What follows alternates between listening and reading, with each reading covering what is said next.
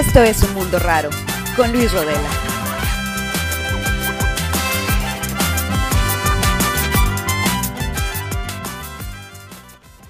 discernir la esperanza que existe en medio del caos es algo bastante complicado. Es muy muy complicado, pero sabes qué? Es posible. Yo soy Luis Rodela y este es definitivamente un mundo raro y es más raro porque tú y yo vivimos en él. ¿Cómo está tu corazón, Cusi Avonton? Esta frase, esta pregunta me la dijo por primera vez cuando estaba en carrera una gran amiga Eva Galvez, a quien guardo todavía en el corazón. Y ella me decía cuando estuvo de misiones en la Traumara que las personas allá no se preguntaban cómo estás o hey o hola o qué rollo, sino que lo que le preguntaban a la persona que estaba enfrente era cómo está tu corazón y cómo están nuestros corazones. Esa es la pregunta que quisiera compartirte hoy. Yo creo que nuestros corazones están un poquito intranquilos, ¿no les late?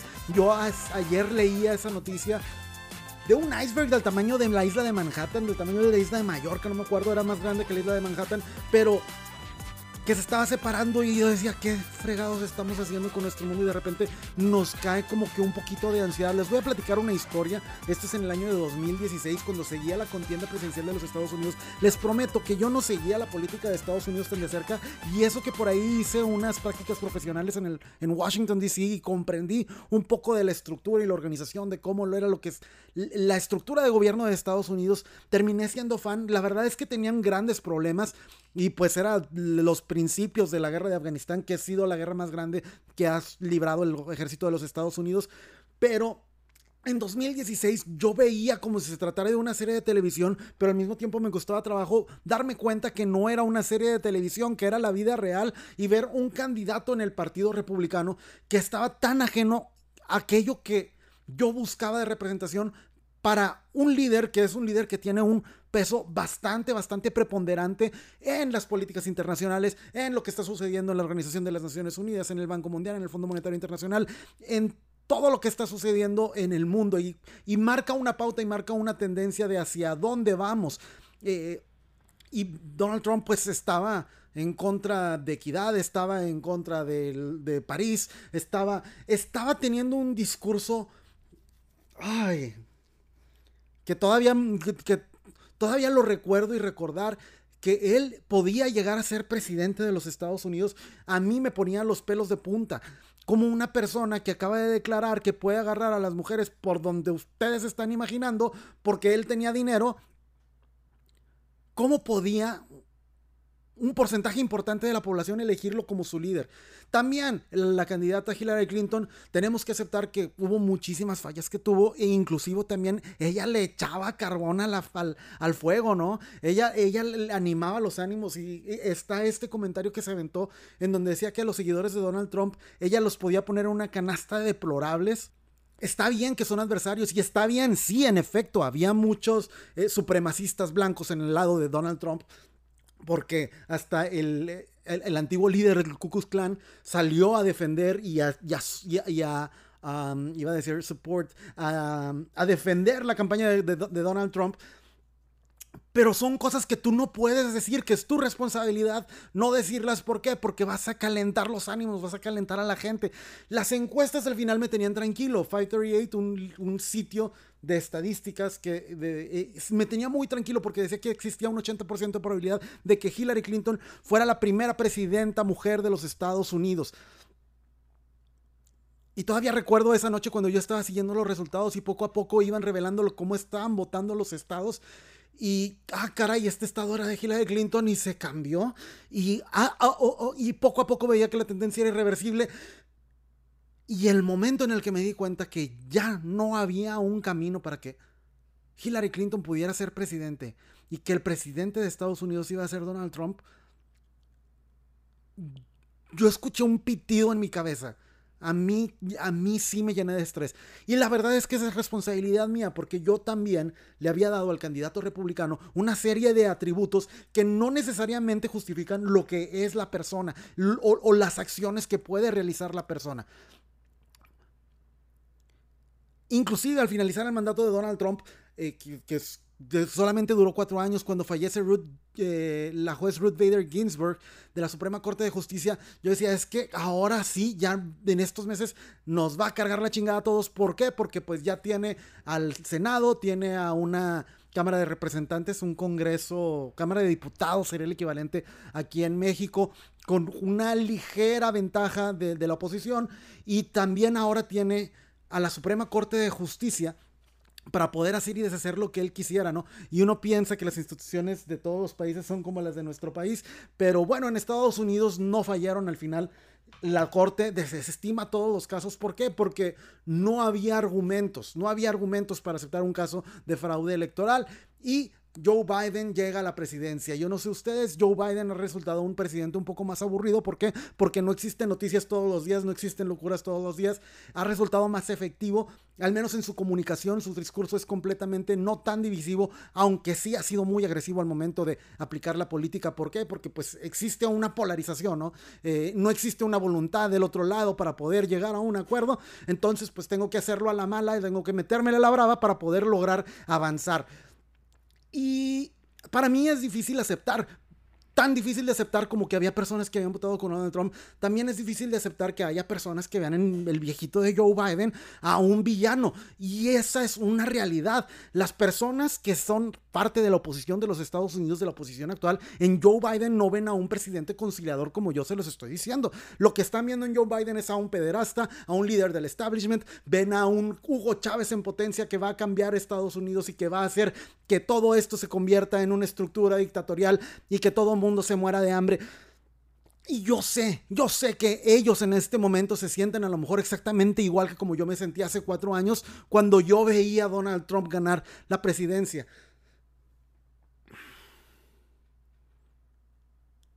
Qué difícil es confiar en nosotros, qué difícil es confiar en nuestra sociedad. Pero lo que está sucediendo y el cómo percibimos y lo que sentimos es nuestra responsabilidad.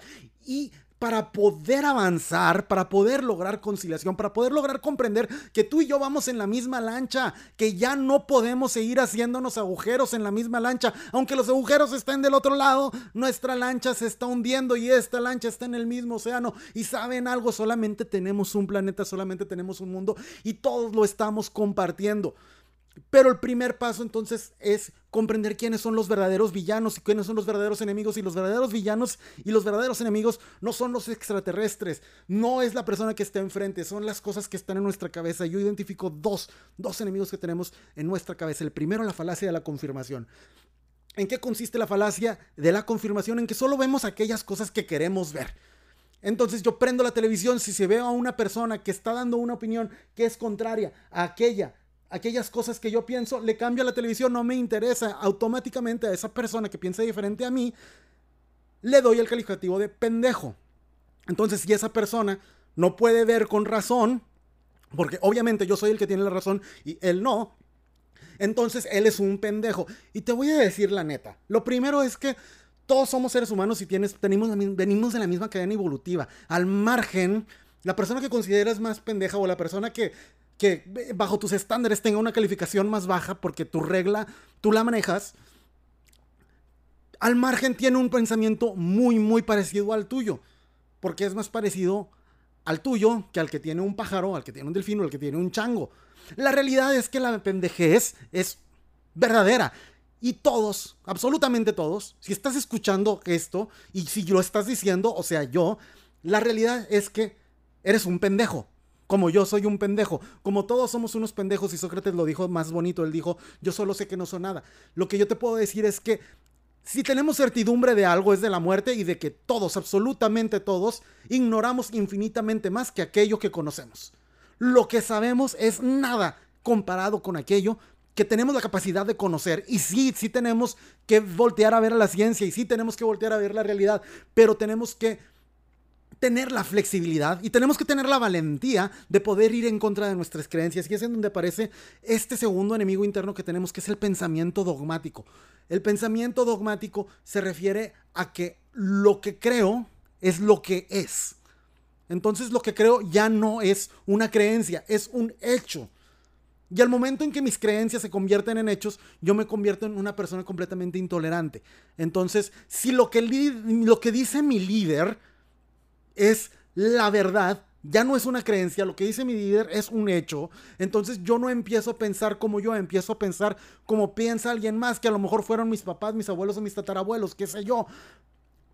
y a lo mejor tengo años y, y décadas eh, pensando de la, misma de la misma manera, de la misma forma, y tengo un paradigma que para mí va a ser muy difícil y muy doloroso de soltar, muy difícil y muy doloroso de dejar ir, y muy doloroso el poder deshacerme de ese orgullo, deshacerme de esa soberbia y poder decirle al de enfrente, sabes que tienes razón. Entonces, estos son nuestros enemigos porque nosotros somos los únicos responsables de poder identificar cuáles son esas falacias de confirmación, esas, esos momentos en los que ni siquiera nos atrevemos a explorar qué es lo que está pensando, sintiendo, diciendo el otro porque es un pendejo.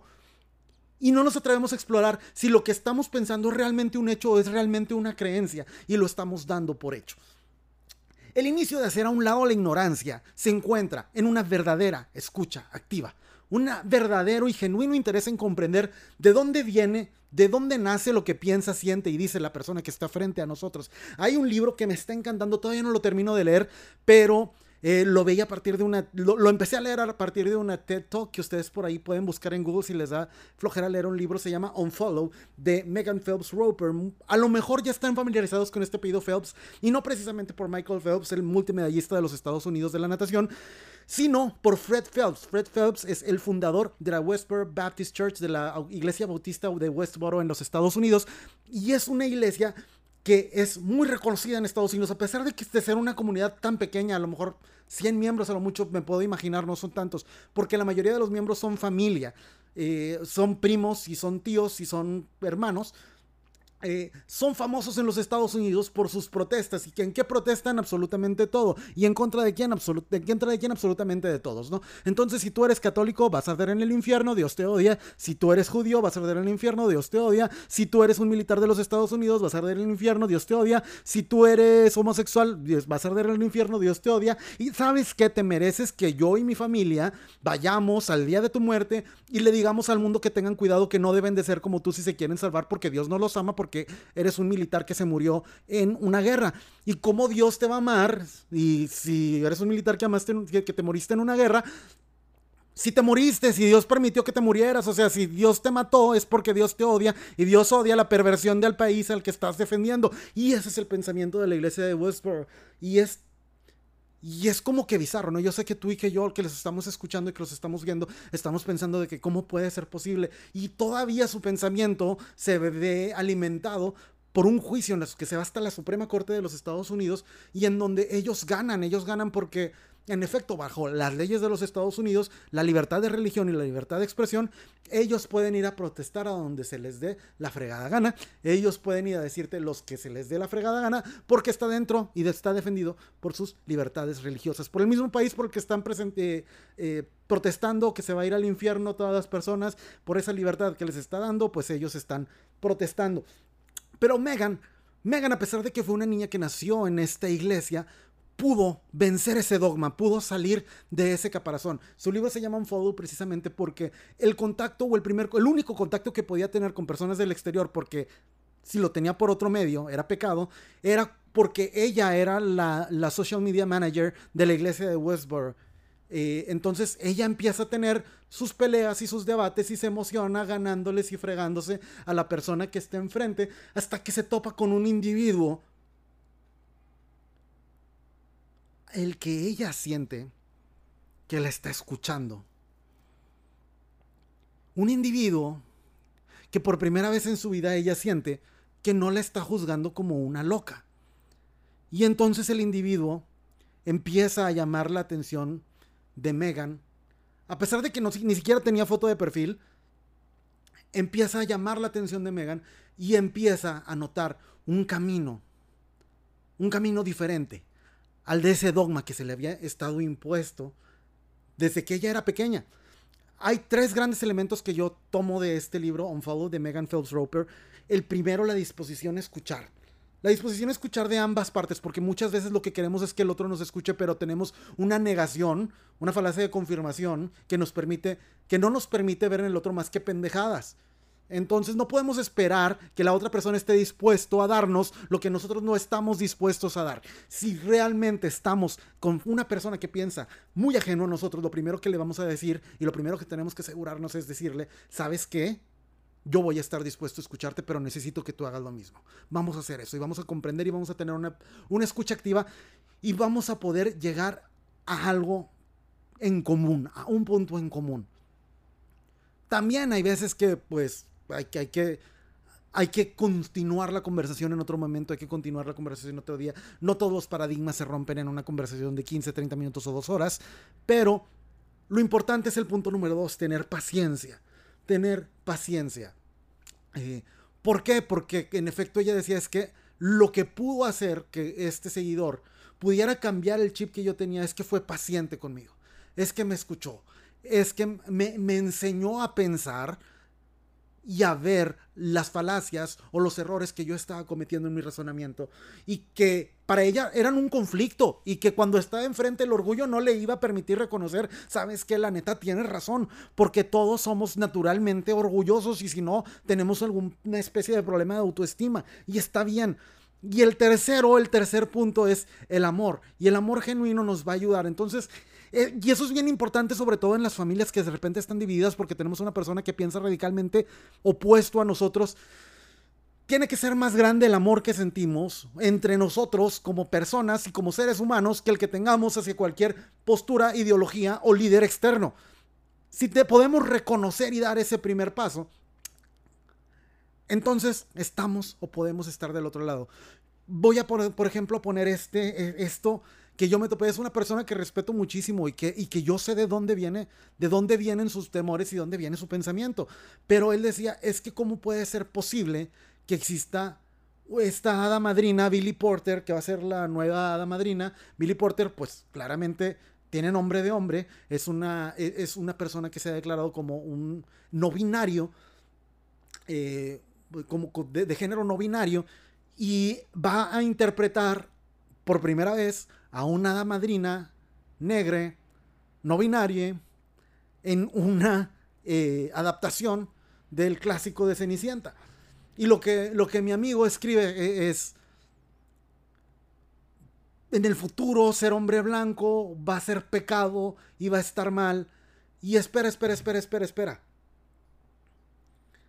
Créeme que a ti no te va a pasar nada porque una persona que no es como tú o no es lo que estuvimos acostumbrados durante décadas a que una viejita mujer bonita, blanca, interpretara el papel de una madrina, créeme que tu, tu lugar y tu espacio no se va a ver amenazado. Es simplemente que existen grupos que están reclamando un nuevo lugar y que, y que es difícil, es difícil. La verdad es que a pesar de las personas que tenemos la mente más flexible, yo todavía no termino. También Demi Lovato salió este, esta, esta semana declarándose como una, una persona no binaria. Y para mí en lo personal es difícil comprenderlo, pero ¿saben algo? Si yo tengo un amigo, si existiera una persona en mi alrededor que me dijera, ¿sabes qué? Me considero no binario o soy no binario, no me considero, sino soy no binario. Mi género es no binario, no soy ni hombre ni soy mujer entonces yo tengo que tener la disposición, la paciencia y el amor para poder comprender el punto de vista de otra persona. Porque estas personas se van a enfrentar a fuerzas muy, muy grandes. Y, en, cuando estaba pensando en esto, no se me ocurre otro ejemplo que el de Rosa Parks. No sé si ustedes conozcan que este predecesor del movimiento de Martin Luther King, esta líder, realizó y fue líder víctima de las circunstancias, porque era una trabajadora que llegó al autobús, llegó cansada de su trabajo y dijo, me quiero sentar y el lugar que está disponible no está en la zona de negros, que estamos apretados, que está corto, que está en la parte de atrás, sino que el, el asiento que está disponible está en la parte de adelante.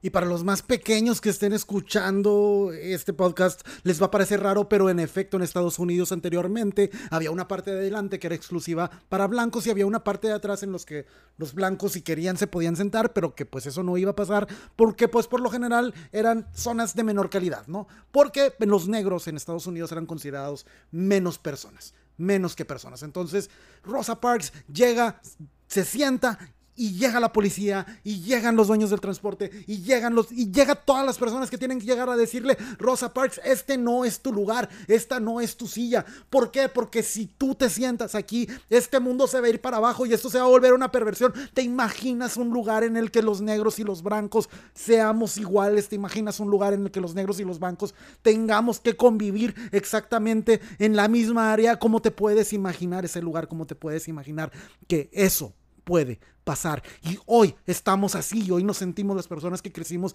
en otros lugares y en otros momentos. Cuando escuchamos a una persona decir que es de género no binario, cuando escuchamos decir a una persona que es trans, yo sé que es difícil y yo sé que es difícil porque, porque también para mí ha sido difícil de comprender todo lo que está detrás de este movimiento, pero ¿sabes algo? Tengo que tener al menos la disposición, la disponibilidad de poder tener una escucha porque lo que está ahí atrás es un ser humano que tiene un pensamiento diferente al mío. Y es detrás de esa persona que hoy está tomando su lugar, puede haber una vida más.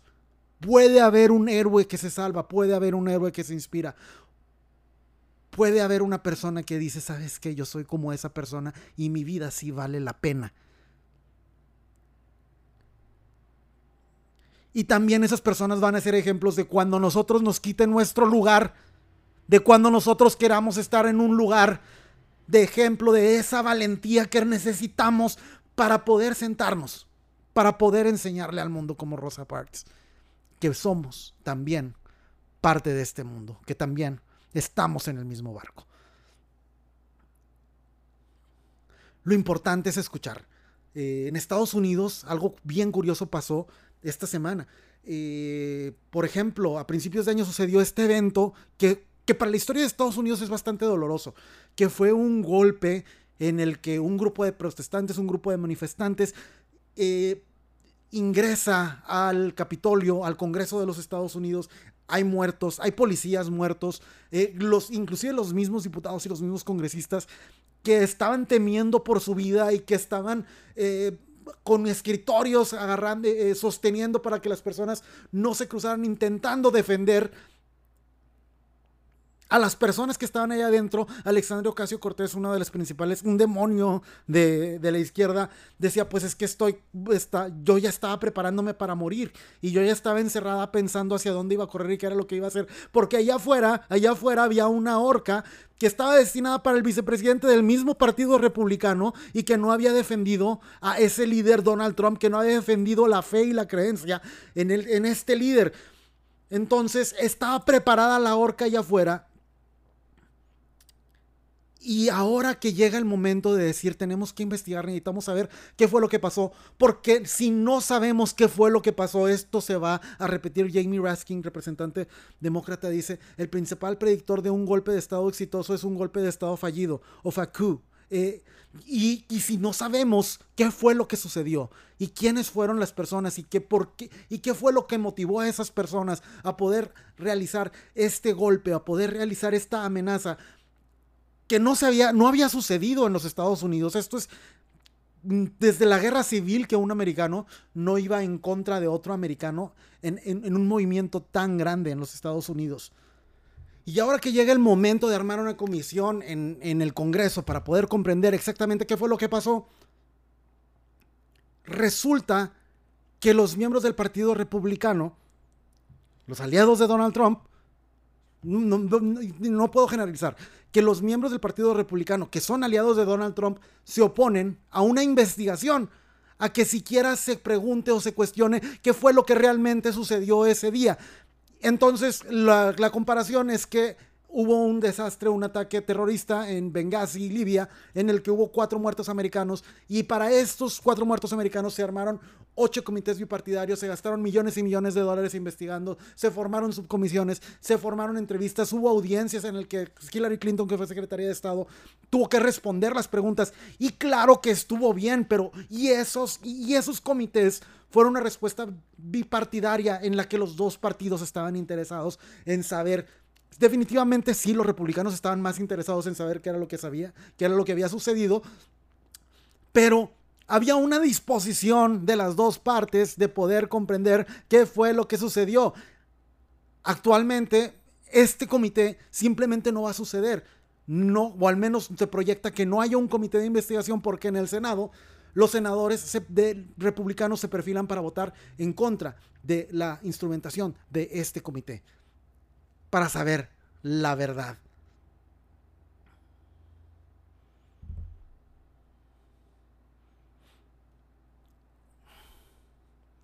Y aquí es donde les, platicaba, el equilibrio de poderes tan importante. ¿Por qué? ¿Por qué? ¿Y por qué no queremos saber qué, qué fue lo que pasó?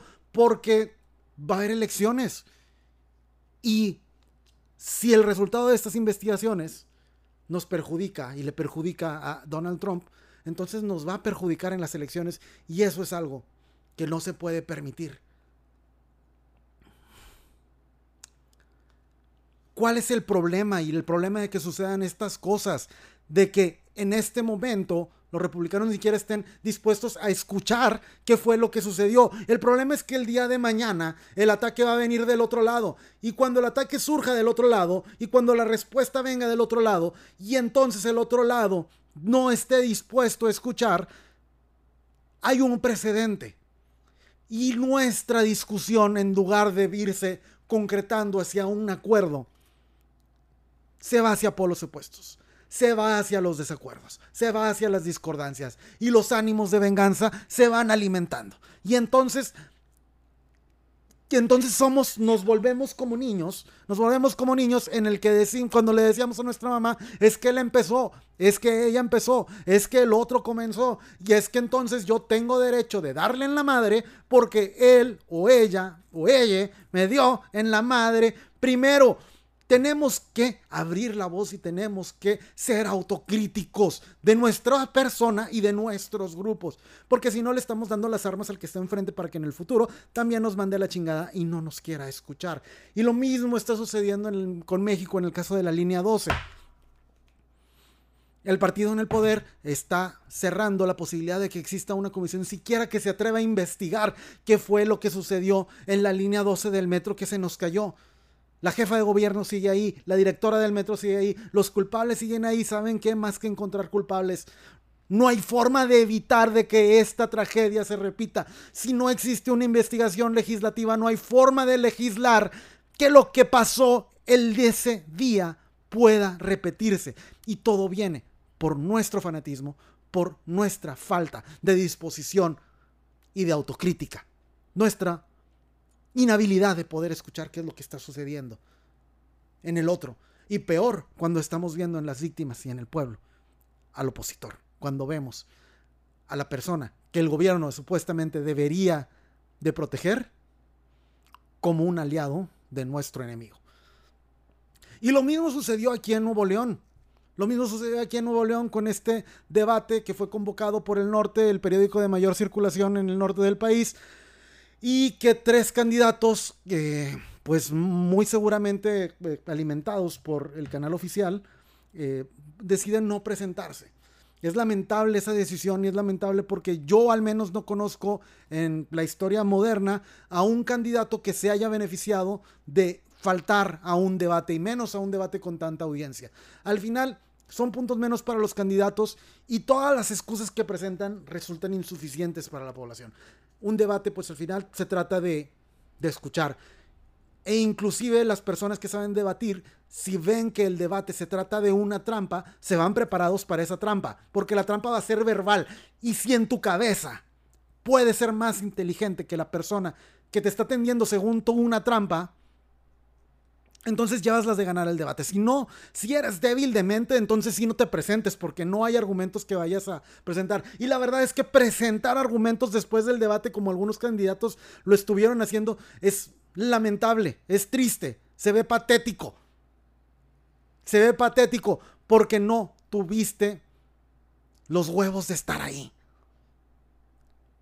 Porque decidiste aliarte con el partido oficial y decidiste no estar ahí.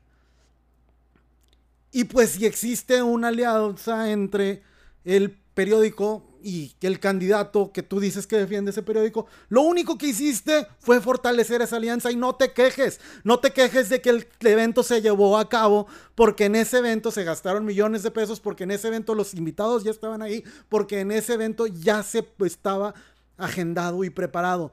Y si tú no vas a una fiesta a la cual te invitaron, no te vas a quejar de que de todos modos hicieron la fiesta sin ti. Perdón, Tú no eres el invitado más importante al debate. El invitado más importante a un debate es la ciudadanía, no el candidato. Todos debemos escuchar al de enfrente. Con disposición, paciencia, empatía. La palabra clave es empatía porque la empatía precede al amor. Y sí, el peso debe ser parejo y hay decisiones difíciles que debemos tomar como personas y como grupo. Y yo sé que es una utopía pero como dijo Aragorn, el hijo de Arathorn, al final siempre va a haber esperanza. Y es lo único que tenemos. Y esa está en nuestra responsabilidad, nuestra habilidad de seleccionar y seguir a líderes que estén dispuestos a ceder, a escuchar y a ser empáticos con el que está enfrente de ellos. Inteligentes para ver más allá y comprender qué sucede en la mente y en el corazón de los que están enfrente por encima de sus propios intereses, personales y partidistas. Muchísimas gracias a ti por decidir perder un poco de tiempo para escuchar esta conversación. Este es un mundo raro y es más raro porque tú y yo estamos aquí. Hagamos que nuestro corto viaje alrededor del Sol a través de la Vía Láctea por el tiempo y el espacio valga la pena. Si no lo has hecho, por favor, conectemos a través de mi Instagram, arroba Luis Rodela, por ahí. Coméntame, miéntame la madre, di lo que quieras y no te olvides de seguir por favor a este podcast. Nos escuchamos la próxima semana. Hasta luego.